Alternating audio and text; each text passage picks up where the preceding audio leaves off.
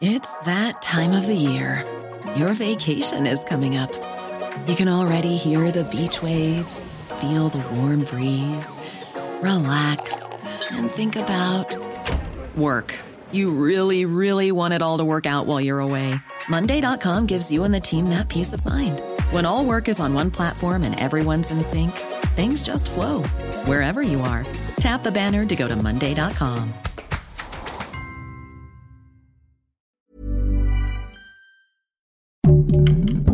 Heraldo Podcast, un lugar para tus oídos. ¿Qué es exactamente el virus del mono y cómo se contagia? ¿Nos tenemos que preocupar? Te contamos lo que sabemos. Esto es Primera Plana de El Heraldo de México.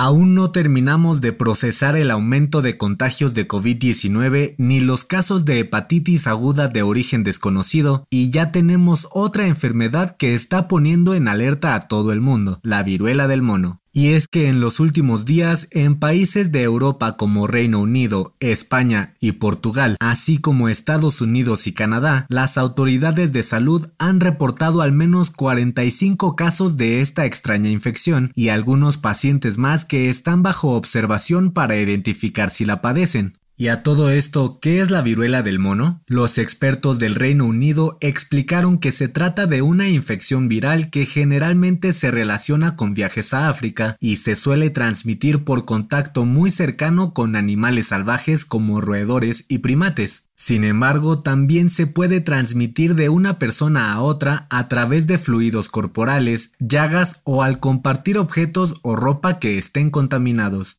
Algunos de sus síntomas son fiebre, dolor de cabeza, dolores musculares y espalda, escalofríos y agotamiento, además de que puede haber ronchas parecidas a la varicela que aparecen primero en la cara y luego se extienden a otras partes del cuerpo. Pero para que no panda el cúnico, los investigadores trataron de calmar un poco a todos diciendo que la mayoría de las personas que la contraen suelen recuperarse de volada en unas semanas. Además, la Organización Mundial de la Salud aseguró que ya están trabajando en conjunto con las autoridades de todos los países para intentar frenar este brote. Gracias por escucharnos. Si te gusta Primera Plana y quieres seguir bien informado, síguenos en Spotify para no perderte de las noticias más importantes.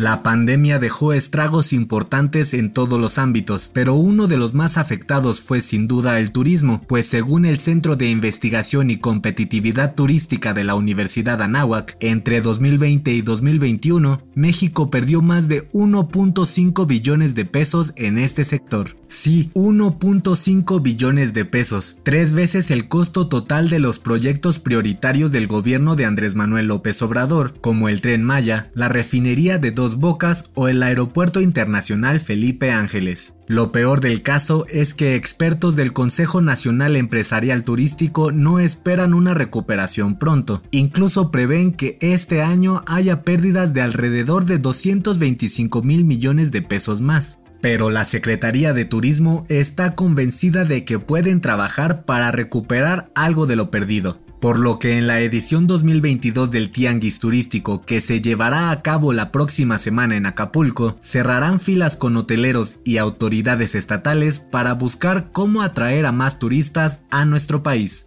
Con información de Everardo Martínez. Desde hace un par de semanas, los habitantes del municipio Santa María Tonameca, en Oaxaca, se toparon con una colorida sorpresa, pues la famosa laguna La Salina se tiñó de un inusual color rosa que dejó unas postales increíbles en redes sociales.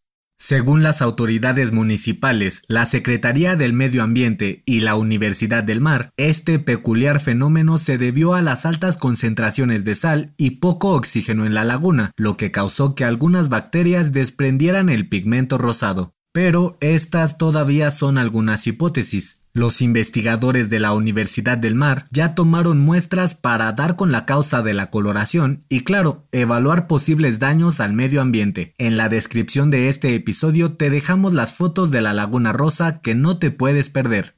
Con información de José Luis López.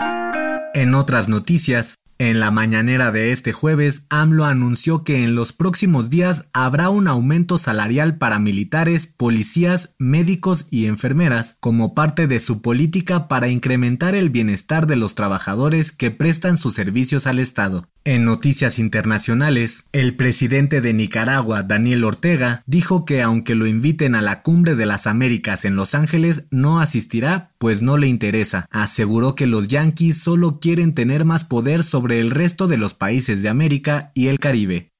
Y en los espectáculos, a raíz de la polémica causada por Kim Kardashian después de usar el vestido de Marilyn Monroe, el Consejo Internacional de Museos de Estados Unidos dio a conocer que a partir de ahora no volverán a prestar prendas con valor histórico a las celebridades que asistan a la Met Gala, pues ponen en peligro piezas emblemáticas de la moda. El dato que cambiará tu día. Es bien sabido que la música puede ayudar a concentrarte a trabajar, pero no todos los géneros funcionan igual, pues las canciones con letra pueden llegar a distraernos. Aunque muchos expertos dicen que la música clásica es la mejor, la ciencia tiene otra respuesta. Se trata de los soundtracks de los videojuegos, y si eres gamer seguro te emocionará esto. Sí, de acuerdo con un estudio publicado por la revista Popular Science de Estados Unidos, la música de los videojuegos está diseñada justo para estimular la creatividad y el enfoque para cumplir con tareas y objetivos, gracias a su ausencia de letras, ser repetitivas y tener ritmos rápidos. ¿Qué soundtracks de videojuegos recomendarías tú? Esto fue Primera Plana, un podcast del Heraldo de México.